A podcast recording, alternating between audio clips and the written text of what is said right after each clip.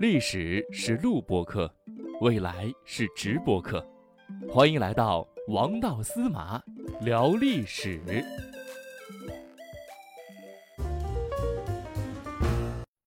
历史是录播课，未来是直播课。欢迎大家来到王道司马聊历史。大家好，我是王道司马。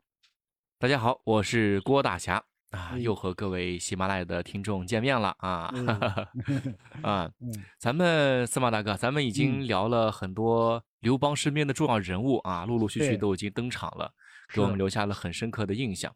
嗯，这个些人物呢，都在刘邦的这个创业路上呢，展示出很大很大的能力啊，是。让刘邦一步一步呃成为汉朝的创始人。对。我们知道刘邦之前呢，只是一个小小的亭长啊，泗水亭的亭长，也就是大家呃众所周知的派出所所长。是那他是 怎么从一个小小的亭长，在这些嗯人的帮助之下，一跃嗯成为汉朝的创始人呢？对。嗯，这个呢，就是说我今天呢要和大家分享的这一类的小故事啊。今天呢，我们所要谈到的一个问题是什么呢？就是说他从这个泗水亭长，然后呢，后来不当上了沛公嘛，也就是沛县的县令啊。然后呢，他以沛县县令的身份，然后参加了这个就是秦末农民大起义，对不对？然后呢，他第二跳是什么？这这是第一跳。第二跳呢，是从沛公到这个汉王，然后从汉王又到了汉高祖，是吧？嗯我我嗯说了，他人生有三跳啊，人生嗯三跳。然后呢，有四个平台啊，有四个平台。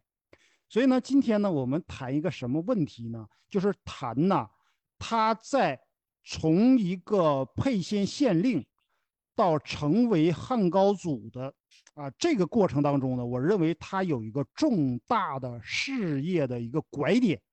这嗯个拐点呢，他如果拐好了，那么他就是将来的汉高祖。那拐如果偏了呢？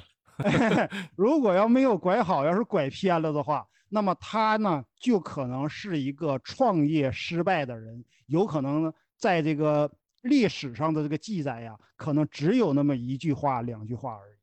啊，哎创成功了叫刘总，创失败了叫小刘。就说啊，我认为这一件事儿啊，就说对于他呀，这个整个的这个事业发展呢，是非常重要的一个点。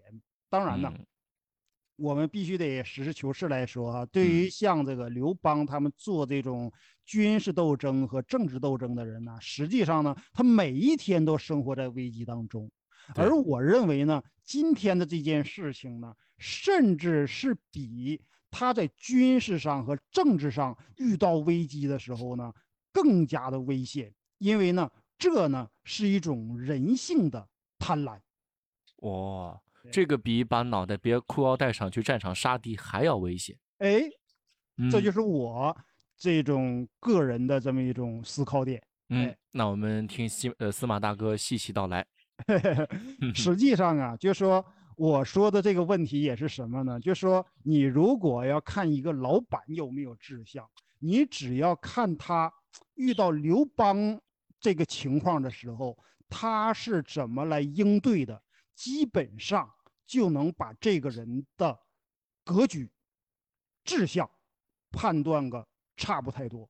哎，嗯好，现在呢，我们就开始分享哈。嗯哎，好，在这个嗯刘邦的整个的发家史当中啊，他有重要的人生的七年啊，也有人说是八年啊，就说三年反秦，四年灭项啊，就这嗯七年。为什么说有人说八年呢？因为啊，他和项羽的这个对阵呢，是这个四年整，五年头啊，所以嗯呢，如果要大家看《史记》的时候呢，也有人说是五年啊，但是呢，我认为呢，还是说啊七年啊，就是这个四年呢，要更加的合适啊。嗯所以呢，我今天要谈的这件事儿呢，就是他第一阶段反秦这个阶段啊，就是结束的时候，他遇到了一次人生最重大的危机啊。在这个呃秦二世二年的时候，因为在秦二世元年，元年就是一年，对吧？嗯秦二世刚刚当政不久啊，就爆发了这个陈胜吴广起义嘛。啊，这个呢是秦二世二年的时候，刘邦啊，他在最开始的时候呢，他没有自立为王啊，因为在当时的时候呢，全天下全都反抗这个秦朝嘛。有一种人呢是自立为王啊，就说我呃自己我就要当老大啊。嗯你比方说像齐国的有个叫田丹啊，这个人呢就我自己当齐王了，对不对？哎，嗯，然后呢不给别人上班儿，对我我我要当老板。我不朝九晚五，哎，我嗯就要那个自己 呃独立创业，我自己有我自己的这个企业的 logo，是不是？啊结果变成了零零后，哈哈，没有休息的日子。对，嗯然后呢，这个还有一种人是什么呢？这种人呢是拥立别人为王。你比方说像这个项梁和项羽，嗯他们呢就是拥立别人为王啊。我之前我说过，他们找了一个叫新的这么一个放羊娃，但这个心呐，心脏那个心呐，这个孩子呢，确确实实呢，他是楚国的后裔啊，楚国的贵族的后裔，所以呢，拥立他呢叫楚怀王啊，这是第二种嗯。方式，就说我拥立别人为王，但实际上呢，大权呢是在这个项梁和项羽的手里，哎，明白。还还有一种是什么呢？我呢也不自立为王，我嗯呢也不拥立别人为王，嗯我选择的是什么呢？加盟连锁。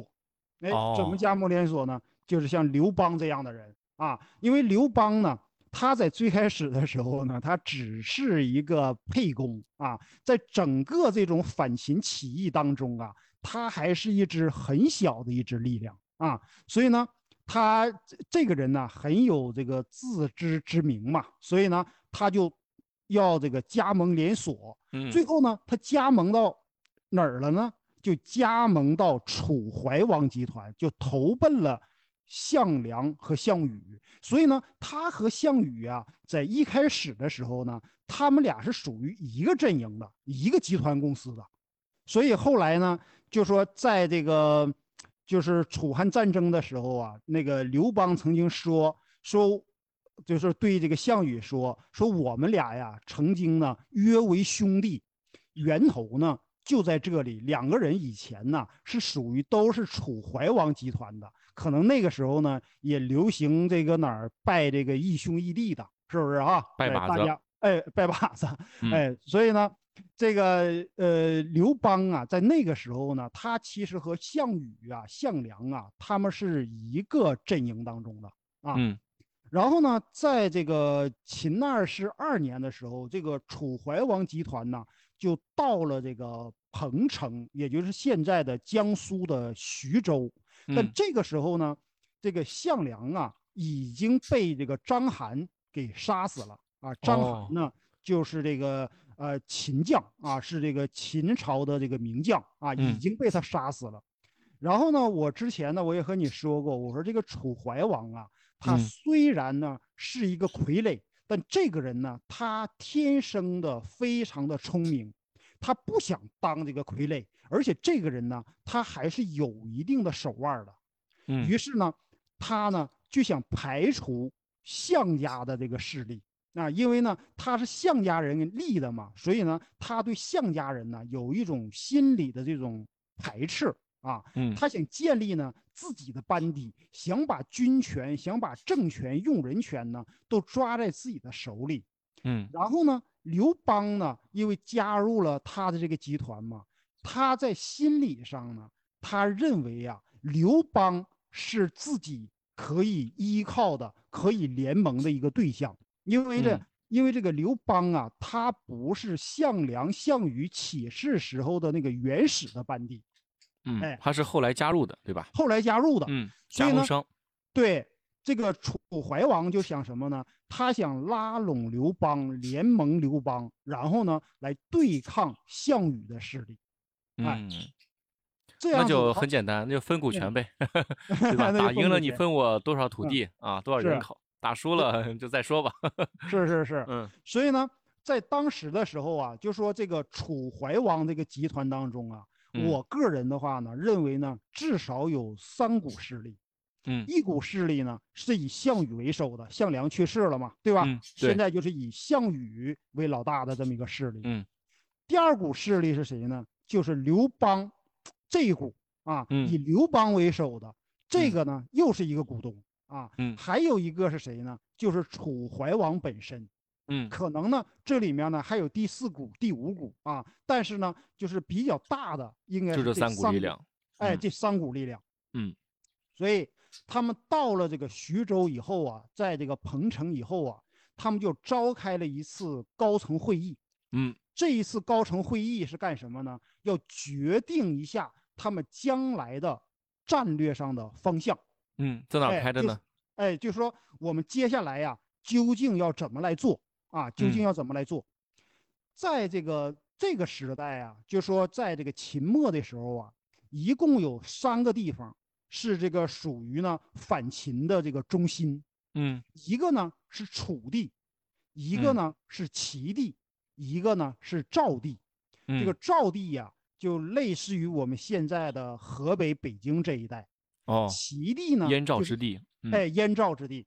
嗯然后呢，齐地呢，就是现在的山东齐鲁齐鲁大大地。哎，是那个呃这一块儿。嗯然后这个楚地呢，就是现在的湖南、湖北啊、嗯江苏、浙江，哎，嗯这一南，方那边。嗯哎，南方那边长江以南。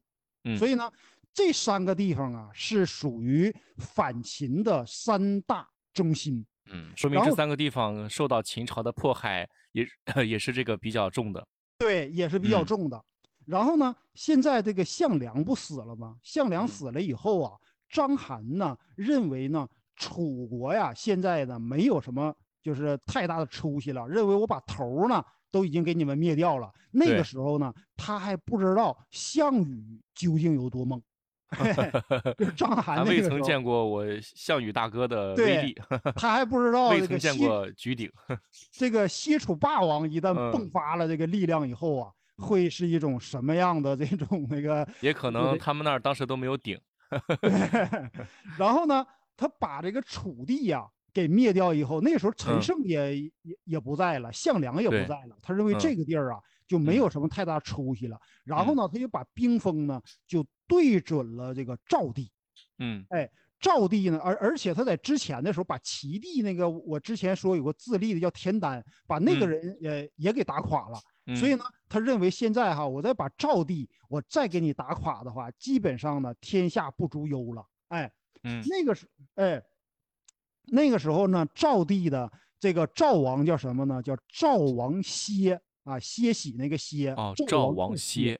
哦，哎，辅佐他的人是谁呢？一个叫嗯张耳，一个呢叫陈馀啊。嗯我之前我说过，我说这个张耳啊是这个呃刘邦将来的亲嗯家。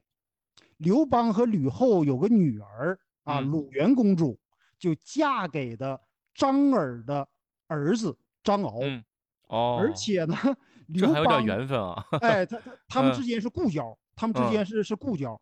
这个刘邦啊，在没有起事之前，还是一个小瘪三的时候呢，嗯他和张耳混过。张耳那哦个时候势力呢，要比他大得多。哎，他在这个张耳那混过。哎，所以呢是这么一个这个组合。然后呢，那个时候啊，就这个嗯呃，楚怀王我不是说了吗？他们在这个徐嗯州啊，召开这个徐州会议啊。嗯召开徐州会议是因为什么呢？是因为赵地呀，这个嗯就是这个张耳和这个赵歇呀，嗯被章邯给围困在这个巨鹿市场上了。嗯哎，在这个巨鹿，给他们团团的给他围住。这个巨鹿啊，在哪儿呢？是现在的河北邢台的平乡县。哦哎，所以呢，这个就是这个赵国呢，就像楚国呢来求救，因为你知道，在那种状态之下呀，嗯如果你要不救赵的话，他把赵再给你灭了以后了，回头再打你楚啊，你这个楚啊就更没有招架之力了。所以那个时候啊，大家是一损俱损，一荣俱荣的。就哎唇亡齿寒嘛，对吧？对，嗯所以呢，那个时候呢，这个就是这个焦点呢，就到这个巨鹿这儿了啊。所以呢，大家在这个巨鹿这个市场上啊，这个两个集团呢，那是这个市场人员那 是这个那个呃刀锋相见呐，是不是啊？所以呢，对于这个楚国来说呢，你这个时候呢，你就得去支援一下这个赵国。哎，你要不支援赵国的话，有一天呢，你这儿呢也要遭受灭顶之灾啊。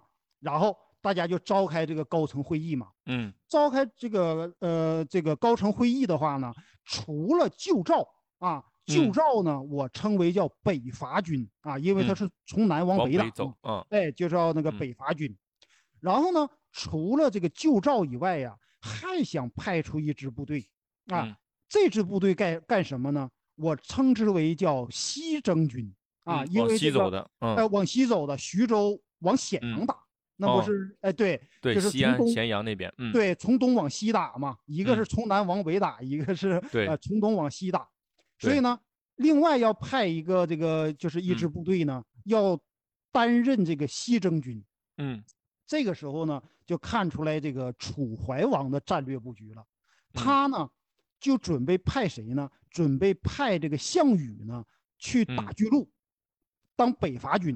哎，你你去这个哪儿和这个秦军死磕去？然后呢，他又派这个刘邦呢担任西征军的领袖。去打咸阳那边了。你去打咸阳那边啊？打老巢。而且，哎，而且呢，这个北伐军呢，这个总经理呀。还不是项羽，哦，总经理呢？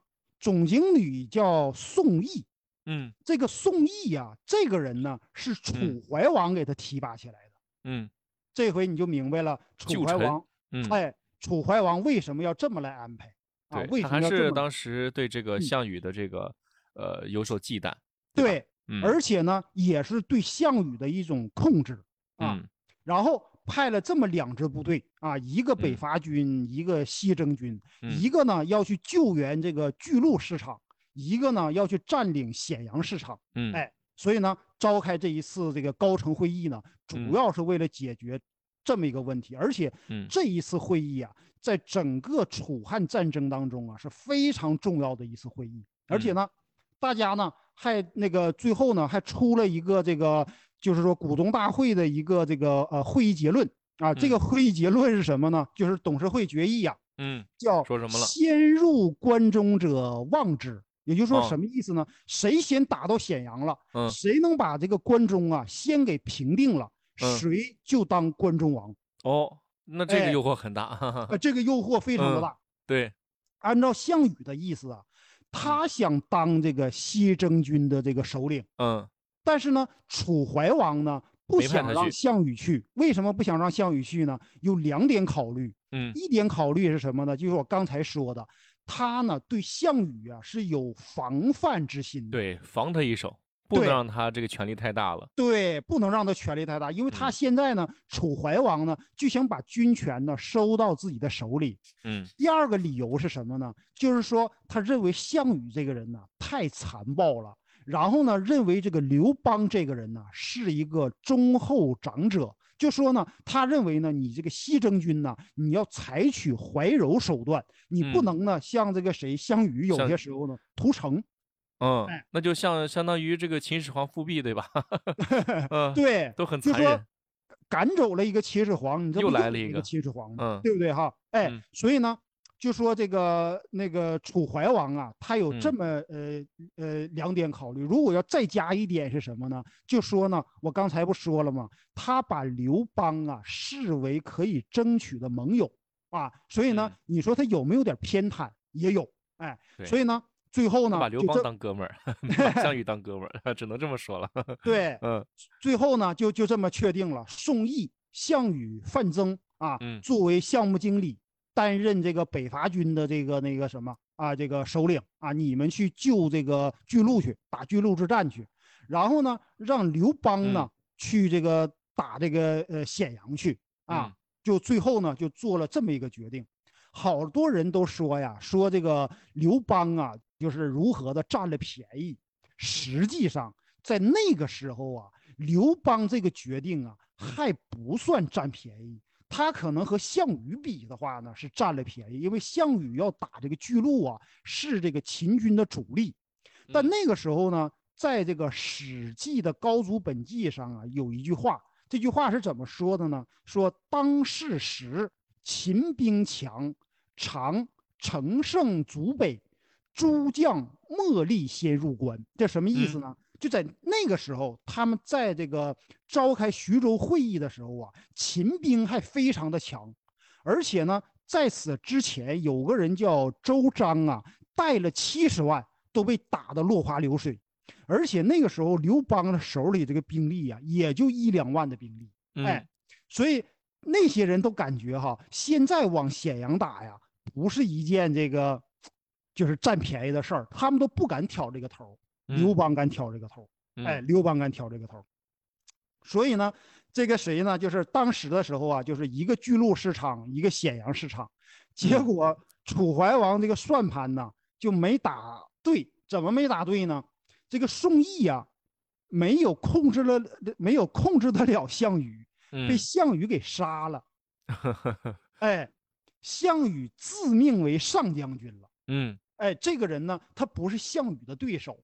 嗯哎然后呢，我们今天呢，先放下这一路，我们嗯先谈刘邦。哎，嗯他往这个咸阳打啊，结果这一路啊，不断的有高人的指点，而且呢，大家谁也想不到，那么强大的这个秦军呢，就说什么东西叫兵败如山倒啊？对啊，一到这个兵败如山倒的时候哈，谁你都控制不住。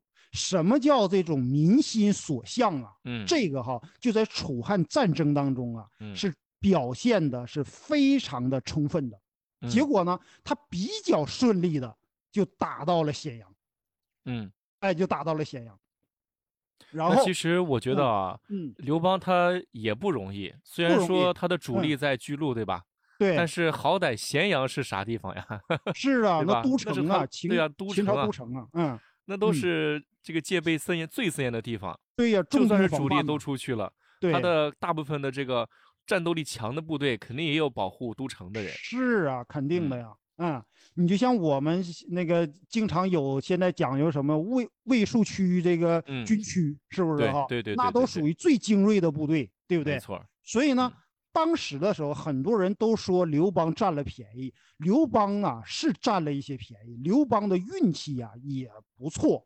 但是呢，哈，就说在当时那个时候，我们这事情过了以后，说刘邦占了便宜，在嗯当时那个时候的那个人来说，你不知道前途是什么样的时候，对我就之前我说，我说刘邦啊还是比较有胆的，哎嗯，，这个人嗯还是有魄力的，对是不是？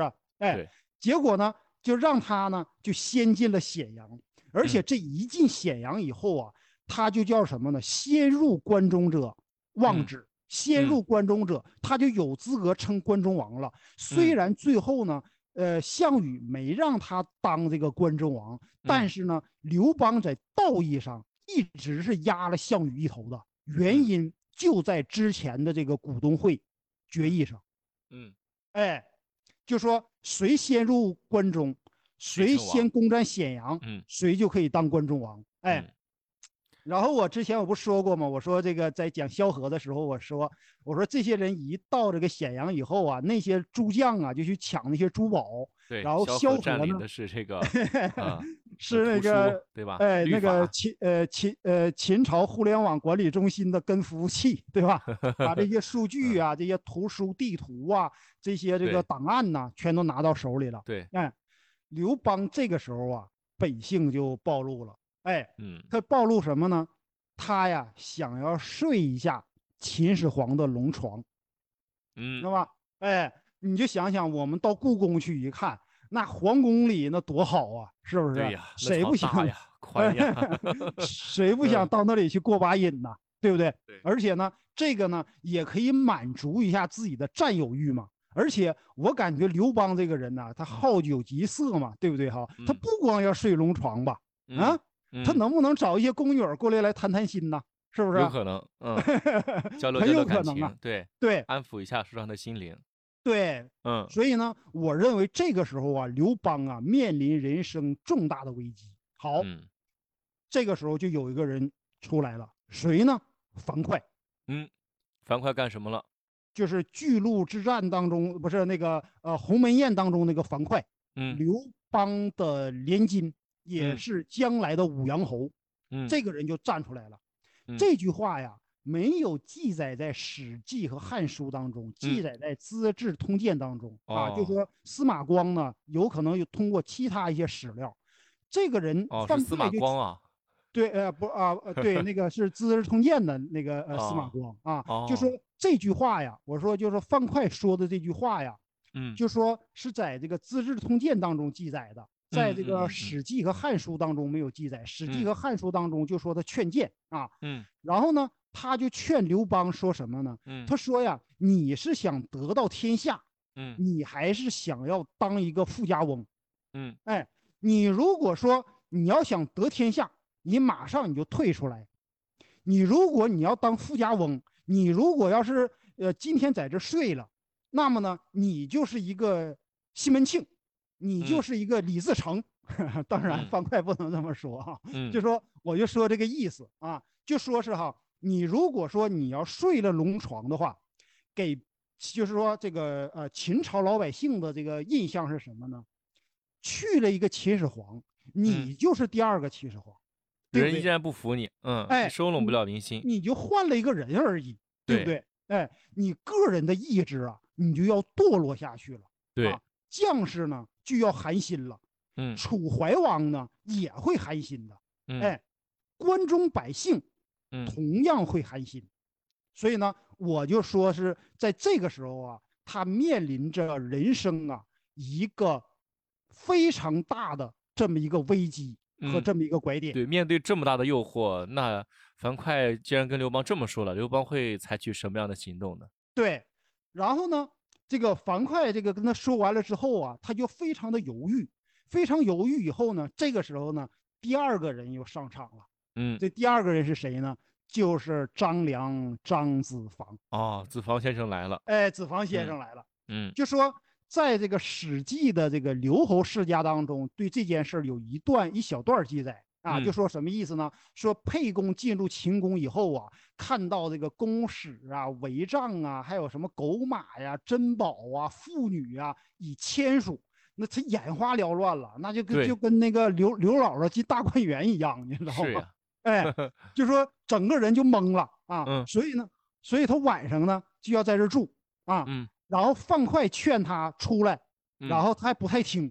这个时候呢，张良说呀，说呀，秦呐无道，嗯所以沛公您呐才有机会呢攻到这里来啊。嗯他说我们现在是为是为天下干什么呢？是为天下呀扫除这些贼人，对吧？嗯哎，这些虐待百姓的这些贼人。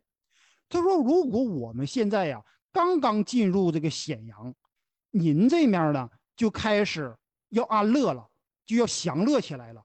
这个时候呢，就出现一个成语，叫助桀为虐啊。现嗯在呢叫助纣为虐，对吧？对桀纣嘛，桀纣，他俩是一样的。对哎，所以呢，就出现这么一个成语了。那我们就是助纣为虐来呃来的，对不对嗯哈？然后呢，又说了第二个成语，他说，而且呢叫忠言逆耳利于行，嗯毒药苦口利于病，不是良嗯药啊。这个原始的《史记》当中记载呢是毒药苦口利嗯于病啊。希望沛公您听一下范将军的话。嗯，然后我之前我不就说过吗？我说沛公啊就听张良的，然后呢马上就退出来了。哎，所以呢就说这一件事儿哈，就属于什么呢？我说呀，就说他克制，你就想想呢，任何一个人呐、见到了那些珍宝啊、钱财呀、美女啊、就比方说咱们都是男人，你知道吧？嗯让你知道让我想到什么吗？让我啊想到了嗯《西红柿首富》里面的王多鱼，哎，见到了那么多钱之后呢，腿都软了。那个场景绝对不亚于这个。是秦朝的规模多大呀？很多人都说说我如何如何的，嗯我如何如何，我能控制住这个欲嗯望，我能把持住我自己。嗯你就是穷的时候，你那么说，真的，你真没见过，对吧？当见到的时候你就啊，嗯，你腿就哆嗦了。对，我跟你老看人家，买彩票中奖，对吧？哎，那那那光说风呃凉话，呃，心脏那跳的哈，都都呃都得达到二百，你知道吗？真的。所以呢嗯，这个呀是人性，而且呢，我也一再说，我说刘邦这个人呐，他就是一个有些时候他就是一个凡夫俗子，他就是说呢，在一些关键时刻，他克制住了自己。你嗯克制住自己的，你就是个能人，嗯，你就是一个圣人，是这个道理吧？对每个人都这样。你比方嗯说，咱俩这都是男人，咱嗯们能够体谅刘邦那个时候那种心情，哎嗯，受不了啊，哎，控制不住啊，嗯对不对？哎，嗯但是呢，现在这两个人一劝谏，嗯，他马上他就理智就回来了。对，我之前我一再说，我说在关键时刻要理智战胜情感，任嗯命亡灵的时候理智战胜情感，封嗯雍齿的时候理智战胜情感，在嗯这个时候呢，又是理智战胜情感。什么理智？他知道我刘邦不是为了当一个富家翁来的，我是为了要以后要建立一个 要夺得天下的，对不对哈？哎，所以呢，他就退了出来。嗯而且呢，他不光退出来，他几项这个政策呀也施行的非常非常的好。第一个，不杀子婴，啊，就是秦王子婴啊投降了，这些人都说要杀了他，他不杀，哎，他说子婴我们不能杀，然后呢退出清宫。第三呢，封闭府库，府是什么呢？装这个金银珠宝的啊，类似于这个秦朝的这个印钞造币总公司，封上了。库是什么呢？兵器库，藏兵器的都给封好了。然后呢，和这个秦就是关中的老百姓约法三章啊，秦法太苛刻了，我们嗯约法三章。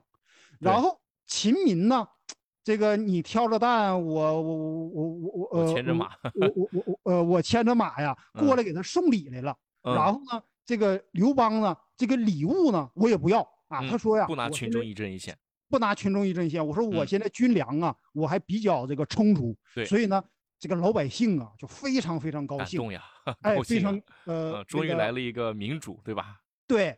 然后呢，他又安抚这个秦朝的这些官吏，告嗯诉这些人，你们现在呢啊该干嘛还干嘛，哎嗯，就是说大家呢都要按照正，常的对，嗯。对你还要运行这个国家机器啊，嗯。所以呢，他这几手这么一做，而且呢，他当时呢还有一个董事会决议给他做道义上的支撑。这个嗯董事会决议是什么呢？就是先入关者望之，嗯可以当关中王。然后呢，他把这件事儿呢又开始广而告之啊，告诉这嗯些老百姓啊，我以后我就应该当关中王了。我们来之前呢，这些事儿我们都内部都商量好了。所以最后啊，项羽啊，虽然夺了他关中王的资格，但嗯是呢，在道义上呢，刘邦一直压项羽一头，而且呢，刘邦手下这些将士也不服啊，对不嗯对哈？把对呀将士的那种。就那种愤慨之心呐，全给激发起来了。哎，最后不给他封个汉王吗？嗯就是不让你在陕西这面称王，然嗯后呢，让你呢到这个呃成都和这个重庆啊。那当然想当王行，你别搁我这跟前当王啊！对，你回你老家爱去哪儿去哪儿。嗯虽然现在这个成都、重庆那也都是一线城市，嗯但那个时候呢，远远没有到这个程度，对不对嗯哈？嗯还是赶不上那个当时的陕西西安。你想想，秦朝在这儿经营了六百多年，这个地方的这个就是这个经济实力啊，还是嗯非常非常强大的。哎，你不说当年，就现在往嗯。西安那边去看看当年的这些，嗯无论兵马俑也好呀，还是华清嗯宫啊、大唐呃芙蓉园啊，这些嗯规模嗯确。实是叹为观止，世界级的这个标准，绝对是是不是哎，所以呢，就说当然那一些呢，我们留在以后再说。就说我嗯。今天呢、所要说的这个问题主要是什么呢？就说呀，刘邦啊，他克制了自己的欲望，嗯就说为他日后啊占领这个道德上的制高点呢，就提供了一个先决的条件。嗯如果呢，我们要联系到我们这个现实来说呢，就说一个老板呢，他有没有出息？你打个比方说，郭大侠有一天要跟嗯某个、某个大哥混啊，嗯你比方说这个，你要看这个人有没有出息啊，嗯，就看他什么呢？他信不信司马？就说他攫取了第一桶金之后啊，他是为了换车、换房、换老婆，是为了满足个人的私欲，还是说他把这些钱呢又投入到事业当中做这个产品线，是不是嗯做品牌？嗯，一看嗯，呢，你就能看得出来。明白。而且呢，这个人哈，他是不是能够这个兑现承诺，能不能兑现这个以前给你画的那些饼啊？你到嗯那个时候哈，就都可以看得出来了。哎，如果嗯这个人像我说的，也像刘邦那样在秦宫里一住了，那么呢，你就不要跟他了。哎嗯，你比方说你跟你司马大哥，你司马大哥绝对不会住秦宫的，这个你嗯放心。哎 所以呢嗯，说的这个事儿就是什么意思呢？哈，就说不管是他们做这种军事斗争、政治斗争，甚至我们做一个小公司啊，你取得的一切的胜利啊，都是阶段性胜利。你嗯只要在那个局中，你就永远是有一个竞争者，永远旁边有无数的竞争竞争者在那里面啊。而且呢，人生嗯和事业呀、是没有终点，最后的终点呢，就是那个小盒子。嗯 所以呢，不能骄傲 啊，嗯要战胜人性，嗯关键的节点。这个呢，就是我今天要和大家分享的。嗯嗯，好，非常感谢司马大哥的分享啊。哎，刘邦呢已经入了关中了，对吧？对，虽然说他没有称王啊，嗯，但是他回去的路上，他以嗯后的这个发展过程嗯有什么样转变，什么样的这个机会，哎，什么样的过程，我们下节对对我们下一集再来邀请司马大哥和我们继续来聊历史。好的，那本期节目就结束了，嗯，观众各位观众朋友们，我们下期再见了，拜拜。下期再见，拜拜。